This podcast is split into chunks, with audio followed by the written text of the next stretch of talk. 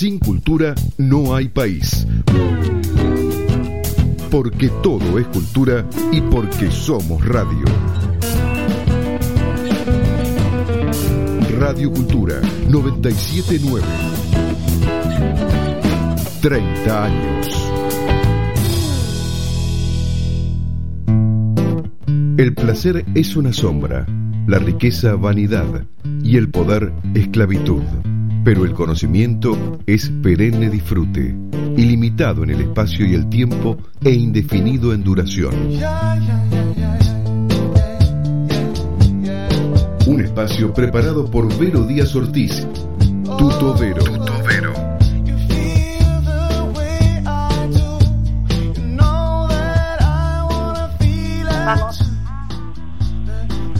Buenas, buenas. Estamos en otra edición de Tuto Vero. ¿Cómo les va a todos con este día lluvioso? Hola Charlie, ¿cómo estás en los controles? Hola, la tenemos a Sole Benzuzan hoy ayudando en la producción y en la conducción. ¿Cómo estás Sole? ¿Estás por ahí? Sí, ¿qué tal Vero? ¿Cómo estás? Aquí lluvioso. qué bueno, qué bueno. Y hoy tenemos una invitada muy especial, una invitada de lujo, una gran amiga ya de Tutovero y de y mía personal, que es Visila Bococo. La tenemos a Visi ya online. ¿Cómo estás, eh, Visi? ¿Estás por ahí? Sí, estoy aquí. Un gusto saludarte.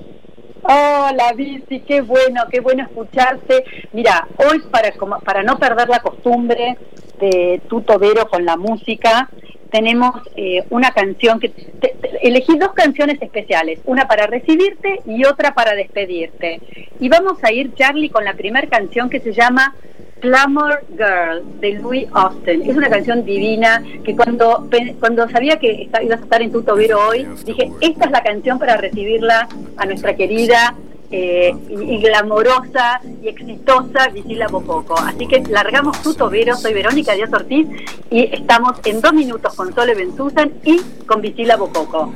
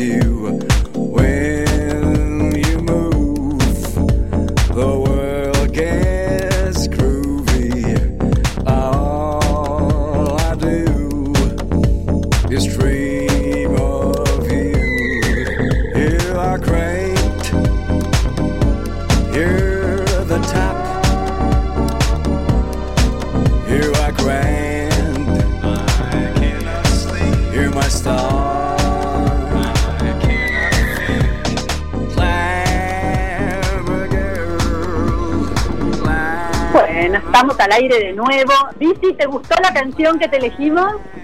Me encanta, no podrías haber elegido mejor, eres genio total, Vero, me encanta. Qué bueno, qué bueno, pero la mereces, porque sos un ícono, te has convertido en un ícono de la mujer, glamorosa, exitosa, sensible, empática, todas esas cosas, todas esas definiciones de una gran líder. Así que bueno, le damos la bienvenida a Visila Bococo. Visila, no sé, Sole, si querés empezar vos haciéndole alguna pregunta. Hola, Visila, ¿qué tal? Eh, me ha contado Vero que te conoce de hace tiempo y te, tiene una gran admiración y, cariño. Este, y justamente como últimamente estábamos viendo que el liderazgo Em, tiene nuevas características o, si lo ponemos al revés, hay una nueva necesidad, una, una necesidad distinta de liderazgo y que lo asocian con, con las características de la mujer, con, la, con las capacidades más femeninas. Este, y cuando vimos que sos tapa de Vogue, Vero dijo, acá, acá tenemos que hablar con ella para que, a ver, que nos cuentes un poco cómo es eso de, estar en una coyuntura donde el liderazgo femenino tiene más preponderancia o, se lo busca más o, o no sé, o qué nos podés contar vos de eso. Muchísimas gracias por la pregunta y además un placer conocerte y gracias por tenerme en el programa. Estoy feliz.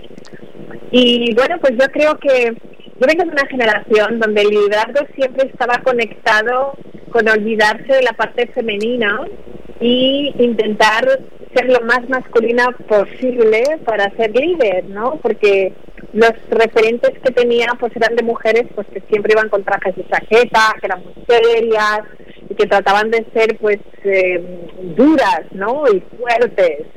Entonces me di cuenta que la importancia está en estar equilibradas y que esa manera de liderar nos sacaba un poco de nuestro equilibrio natural y que en realidad no se trata de copiar patrones de conducta masculinos, sino que se trata de saber elegir bien cuáles son nuestras fuerzas y nuestros valores y que eso también ayuda muchísimo, sobre todo en el mundo empresarial, a que nuestros papeles sean complementarios. La energía femenina es una energía mucho más creativa, intuitiva, eh, compasiva, eh, muy orientada pues más hacia el corazón y sin embargo la energía masculina pues es una energía mucho más de ejecución, de lógica, racional y necesitamos ambas.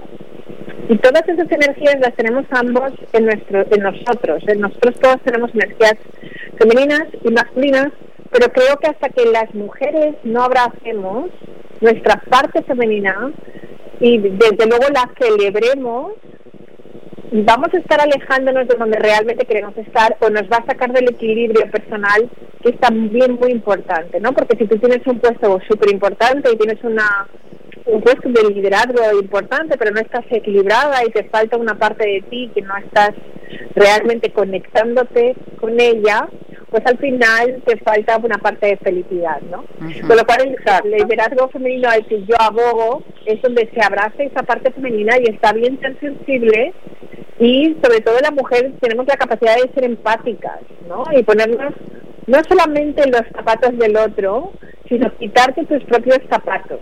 Para evitar esos, esos juicios, ¿no? Eso es muy importante, eso que acabas de decir, Vicila, que no solamente nos, sabemos poner en los zapatos del otro, sino que tenemos esa cosa natural que tiene que ver, supongo que con, la naturaleza femenina de, de, la maternidad, quizá, que es tan poderosa que sabemos que tenemos esa capacidad de resiliencia y de humildad de poder sacarnos los zapatos para poder generar algo en el bien común, entendiendo que, para que algo funcione a veces hace falta invertir en sacarse los zapatos.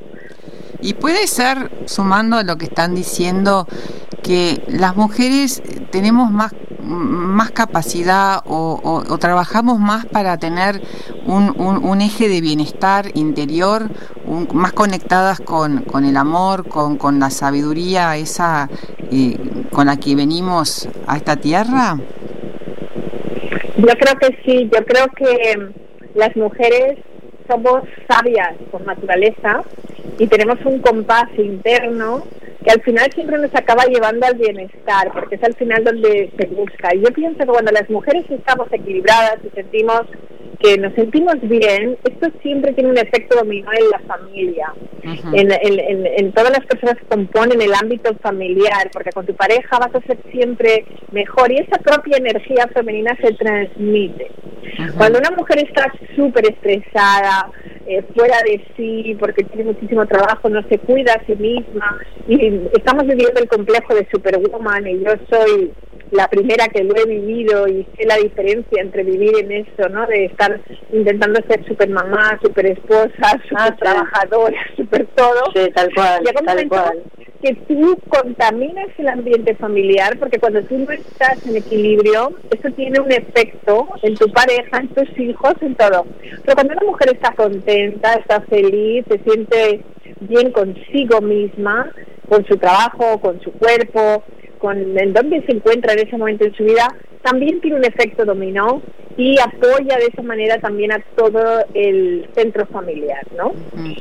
Eh, tal cual. Y, eh, eh, dice una cosa, por ejemplo, ¿qué, ¿por qué, a ver, explícanos un poco para nuestra audiencia, ¿por qué siempre eh, la mujer cuando a lo largo de los últimos años, que ahora eso por suerte y gracias a Dios está cambiando mucho, que hoy las mujeres, como vos bien decías, podemos ser nosotras mismas con nuestra femineidad y no necesitamos ponernos en ese lugar de, de, machismo de, o, de, o de dejar de ser femeninas para mostrar nuestro nuestras capacidades o lo que fuere. O sea, ¿por qué durante tantos años, y eso a mí lo personal me pasó y lo vi a, muchísimas mujeres alrededor, a lo largo de mi vida, sufrir ese tema de que porque de repente estabas bien vestida, tenías bien el pelo, eras femenina, entonces era como una asociación de que, de que porque eras femenina, entonces no tenías eh, de alguna forma eh, la, intencionalidad o, o las capacidades, o sea, había mucha descalificación frente a eso. Creo que las mujeres hemos sido las primeras en cometer ese error, todas, y yo entre ellas, de pensar que mm, el ser femenina o emocional nos alejaba de la posibilidad del éxito o de ser respetadas frente a los hombres. Al tomar posiciones encontradas unos contra otros, en lugar de trabajar conjuntamente, hemos creado también mucha dolor entre nosotras, ¿no? Lo primero es la competencia. Nosotras no tenemos que competir con nadie, y menos con los hombres. es que no tiene ningún sentido. Claro, nosotras tenemos una serie de habilidades y capacidades únicas, fantásticas, que sirven para los propósitos del bien común en las empresas, en las familias en los ámbitos sociales. Y por otro lado, ellos tienen otras. Las otras hemos estado confundidas pensando que como el mundo vive más en un patriarcado, que deberíamos emular al hombre para poder nosotras conquistar una posición. Aquí no se trata de conquistar nada, ni de pelear nada, ni estar en, en estado de defensiva todo el tiempo. Aquí se trata simplemente de entender cuál es nuestro lugar y que nosotras tomemos y ocupemos nuestro lugar sin pelear con nadie. Y eso solamente lo podemos hacer cuando estamos en consonancia con los hombres, trabajando conjuntamente, no en lucha, sino en armonía. Em, y, vos, y, vos, eh, por ejemplo, ¿qué opinás em, con respecto a, porque em, una cosa serían las, las mujeres ejecutivas altas y otra cosa eh, la cantidad de emprendedoras mujeres eh, que hay en un nivel medio de actividad? Ese, ese tejido social, ¿tiene que ver más con la mujer? esa posibilidad que tiene la mujer de hacer el tejido social, digo. Em, ¿Hace que haya más emprendedoras mujeres que varones? Me encanta la pregunta porque pienso que la mujer tiene una iniciativa y esa fuerza creativa que tiene le ayuda mucho a, creer empresa, a crear empresas. Ahora bien, yo también tengo mi propia empresa y he sido emprendedora y en un principio mi manera de hacer negocios yo pensaba que era ser lo más masculina posible o mis formas de, de comunicación y mis formas de, negociar estaban mucho más asociadas a esos patrones que yo había visto que eran mucho más agresivos. Creo que las mujeres emprendedoras tenemos una oportunidad de mostrar que se pueden hacer las cosas desde otra parte. Lo importante no es lo que hacemos, sino desde dónde lo hacemos para que los resultados sean los correctos, porque claro que el tejido empresarial que se está montando las empresas a través de las mujeres es fantástico, pero si estas mujeres están realmente quitando su energía, batallándose todo el día y están en estado de batalla continua, intentando buscar su, su, su sitio y su lugar con sus empresas, con sus cosas, pues tampoco estamos eh, generando un valor, ¿no? un valor que aporte bienestar. Con lo cual, yo pienso que también partimos de la base de que muchas mujeres montan empresas pensando en que tengo que montar una empresa de productos que sean lo más masculinos posibles porque si no, no me los van a comprar. Y hay mujeres que parten de esa base y que no buscan sus pasiones y luego después de tres o cinco años las empresas no les funciona. Y es porque han ido buscando no realmente su pasión o su manera de hacer las cosas de manera creativa, sino que han estado tratando de amoldarse a el modelo existente que te enseñan en las escuelas de negocios o, los patrones que quizás has visto en los círculos de tu familia, amigos, depende, ¿no? Entonces creo que es muy importante que las mujeres emprendedoras también busquen su sitio y sobre todo que confíen en sí mismas, que confíen en esto que la mujer tiene que es la intuición. Es ese GPS divino que muchas veces no sabes por qué haces las cosas, pero sabes que ese es el camino y tratar de funcionar mucho más desde el corazón que desde la mente. Y eso realmente crea muchísimos beneficios y las mujeres que actúan desde ahí son muy exitosas porque están conectadas con esa energía femenina que en el fondo está ahí para beneficiarnos a nosotras. Mira. Qué, qué, maravilloso lo que estás diciendo, maravilloso, la verdad que eh, no lo podés haber descrito mejor, impecable. Eh, decime una cosa, y eh, el otro día estaba leyendo acerca de, eh, de la nueva eh, directora general del Financial Times, que es Raula Calá. Eh, es la primera vez que llega una mujer a un puesto tan alto en un lugar de tanto poder como es un medio de comunicación como el Financial Times. ¿Cómo la describirías? ¿Qué características tiene, por ejemplo, ella como, como, como líder? Pues mira, no la conozco personalmente, pero sí que sé que hemos compartido, ella está saliendo en el Vogue mismo eh, donde yo estoy, mm. con lo cual creo que mm, ella es una persona que tiene una gran confianza en sí misma, por lo que yo he podido leer sin conocerla personalmente, que me encantaría.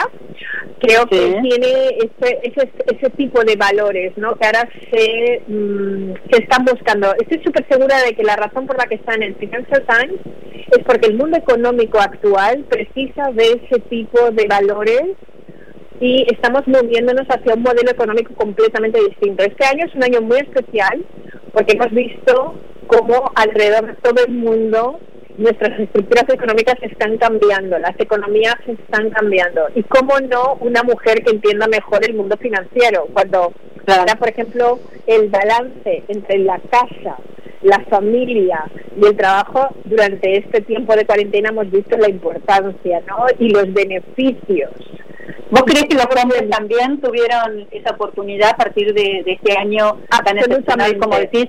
Yo creo que los hombres pudieron por primera vez experimentar el día a día de lo que experimentamos las mujeres durante, durante siglos, ¿no?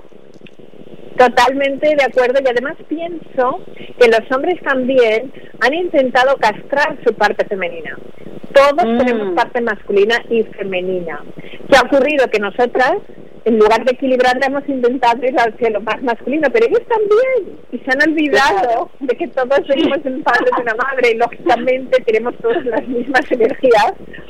Dios han llevado al extremo. Entonces vos dirías que, que, esta situación de, de, encierro nos ha igualado, nos ha permitido eh, partir como desde un trampolín todos al mismo, más o menos emparejados. Creo que sí, hemos visto las ventajas que tiene la, el ser más emocional, el estar más involucrado en la vida familiar.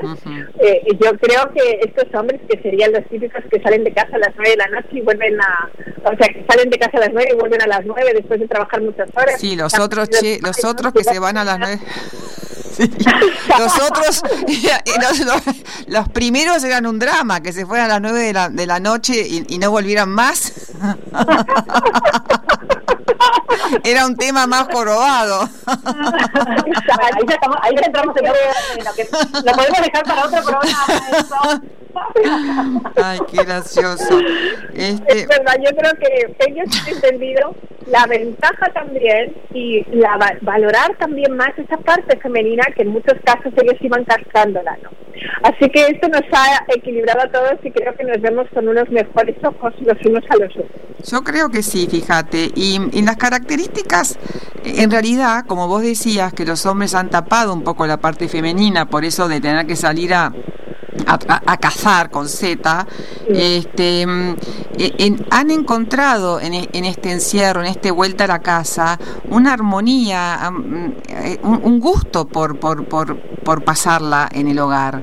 Este, y ahí yo creo que también em, empiezan a surgir esas características de, adaptación, eh, de sensibilidad, de resiliencia de la que vos hablabas, en el hombre también. Y, y, ha, habido mucha comunión este, en, en las familias. Yo creo que sí, ha habido mucha comunión y luego también ellos se han dado cuenta de que en esta educación también han tenido que estar jugando un papel constantemente muy fuerte sin tener un contacto directo con su propia emoción.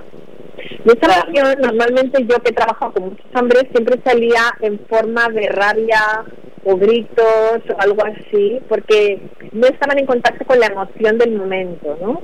Entonces, creo que el haber entendido también mucho más esa parte emocional, al haber estado mucho más en contacto con su casa, su familia, y el darse cuenta de que no hay nada que te haga menos hombre por estar conectado con esa parte tuya que también tiene, que es femenina, esto les equilibra a ellos también. O sea, hemos estado viviendo un mundo donde todos íbamos corriendo solamente hacia un lado, pensando que era lo único importante, y nos hemos dado cuenta de que, vale, está muy bien el dinero, está muy bien todo, pero a la la verdad lo que importa es el bienestar, la salud, el estar bien. El, afecto, el afecto. el afecto, el cariño.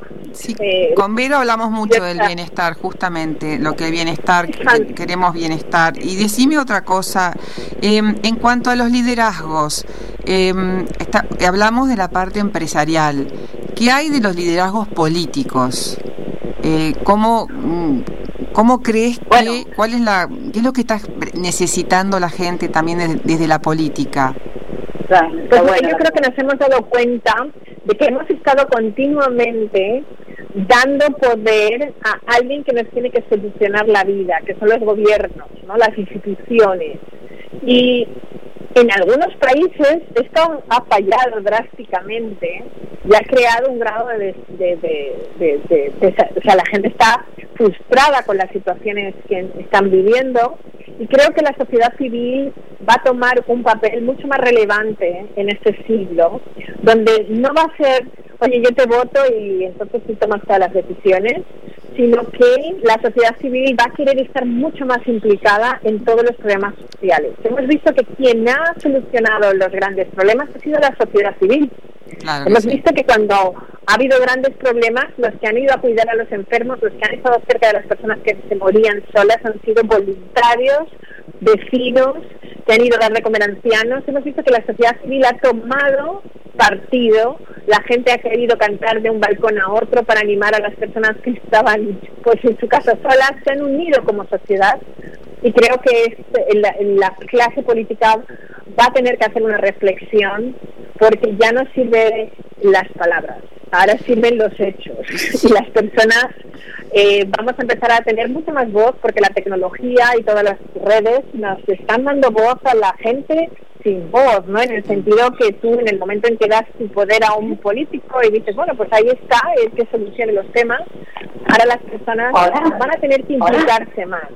Claro que sí. Eh, eh, acá hay, ay, se, está eh, yo a veces pienso que en realidad lo que vos estás diciendo es que en este momento es, es es la gente que se ha dado cuenta que tiene el poder, que no, que, no le, uno no puede darle el poder, uno lo, no, lo que lo que la gente hace es votar a un administrador, pero no entregar el poder. Esa esa noción de que lo tenemos nosotros al poder es muy, creo que es, es el cambio que, que, son las bases que están saliendo a decir esto no, no nos interesa, queremos ir por allá. Acá en Argentina nosotros estamos, te diría que permanentemente, últimamente en la calle, manifestándonos contra, contra, contra situaciones que van con, en contra de nuestras libertades.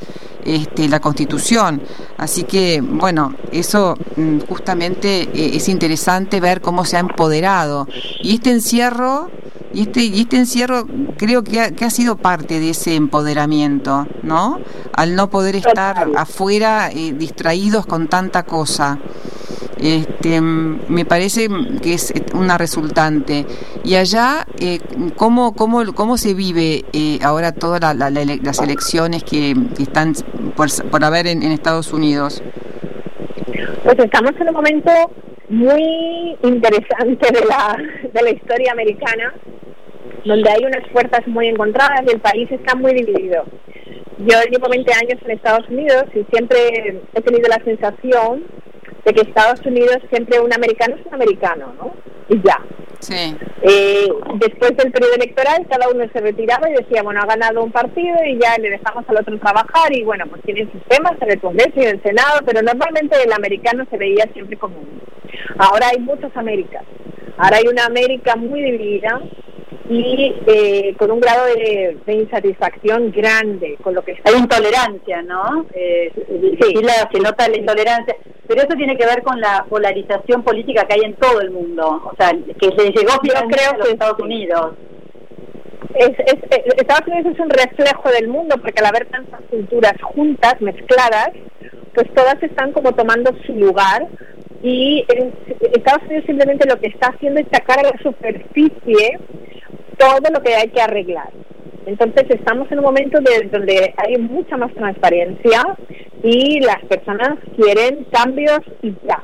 Es decir, cambios estructurales y buscar el bien común, ¿no? Porque, por ejemplo, el tema este de la salud, pues el hecho de que muchas personas no tengan acceso a salud y ha habido muchos dramas y muchos muertos aquí, pues está hecho que la gente se tome muy en serio, oye, hay que tomarse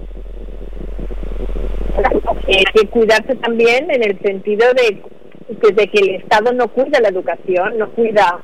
Eh, entonces también las personas se están dando cuenta de dejemos de quejarnos todo el tiempo de que la culpa es de esto, es de más allá y hagamos algo nosotros mismos. ¿no? Entonces también hay mucho movimiento eh, social en, a nivel calle.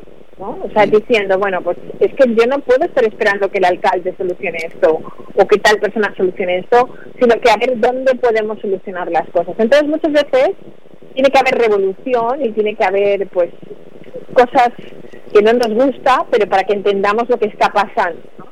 Y eso es lo que yo creo que estamos visualizando, pues qué temas son los más importantes y relevantes que Estados Unidos necesita solucionar y dejar de tapar estos temas. ¿no? Priscila, nos quedan tres, tres minutos de programa y antes de, cerrar, eh, ¿por qué? me llamó mucho la atención una cosa que dijiste recién, que dijiste hace falta una revolución. Vos sabés que esto es una palabra que acá en la Argentina suena pésimo porque tenemos muy malas, eh, muy, la, asociamos con malos momentos en nuestra historia, pero la realidad es que los cambios solamente se hacen a partir de pequeñas o grandes revoluciones. Eh, ¿Desde qué lugar vos creés para cerrar ya este programa? Eh, en dos minutitos nos podés contar cómo ves que se puede generar una pequeña revolución con esos temas en Estados Unidos. ¿Desde qué lugar lo decís? Bueno, pues yo pienso que uno de los grandes temas que están pasando es la gran desigualdad social y la desigualdad racial y de derechos que existe en Estados Unidos. Y cuando hablo de revoluciones, que todas las personas, los grandes cambios de mi vida han venido cuando mi vida está revolucionada patas arriba. Para mí la palabra revolución significa simplemente upside down, ¿no? Como darle la vuelta a todo. Cuando hay un totum revolutum, pues ahí es donde realmente empiezas a ver qué cambios tú necesitas hacer. Esto nos pasa a nivel personal. Todas las personas que pasamos en una crisis matrimonial, una crisis de trabajo, de salud, nos da una oportunidad. Entonces, lo que yo pienso es que Estados Unidos ahora tiene una invitación a hacer cambios estructurales donde haya un bienestar común y social y, un mayor un mundo mucho más igualitario. Entonces no lo veo desde el punto de vista negativo, sino todo lo contrario. Todos los grandes cambios y las trascendencias que vienen de nuestra vida nunca vienen gratuitamente, ¿no? Tenemos que trabajar para ellas. Bueno, yo te quiero agradecer tanto, tanto que hayas estado en Tuto Vero este rato, que nos hayas hablado de todas estas cosas tan interesantes sobre el liderazgo, sobre la mujer, sobre el lugar de la mujer. Así que bueno, eh, quiero agradecerle a Sole Bentuzan una vez más que nos, haya estado, nos está acompañando en la conducción del programa. Gracias Charlie en los controles. Visila, te mando un beso enorme, gigante, espero poder verte pronto. Y, eh, y, bueno, te vamos a despedir con una canción muy linda. Soy Verónica Díaz Ortiz. Esto es Tuto Vero y nos vamos con esta canción dedicada a nuestra gran amiga Visila Bococo, que se llama Woman. Woman Chao, chao. Chao, chao. Con esta bellísima canción te despedimos, Visi. Um, I can hardly express my mixed emotions at my thoughtlessness. After all,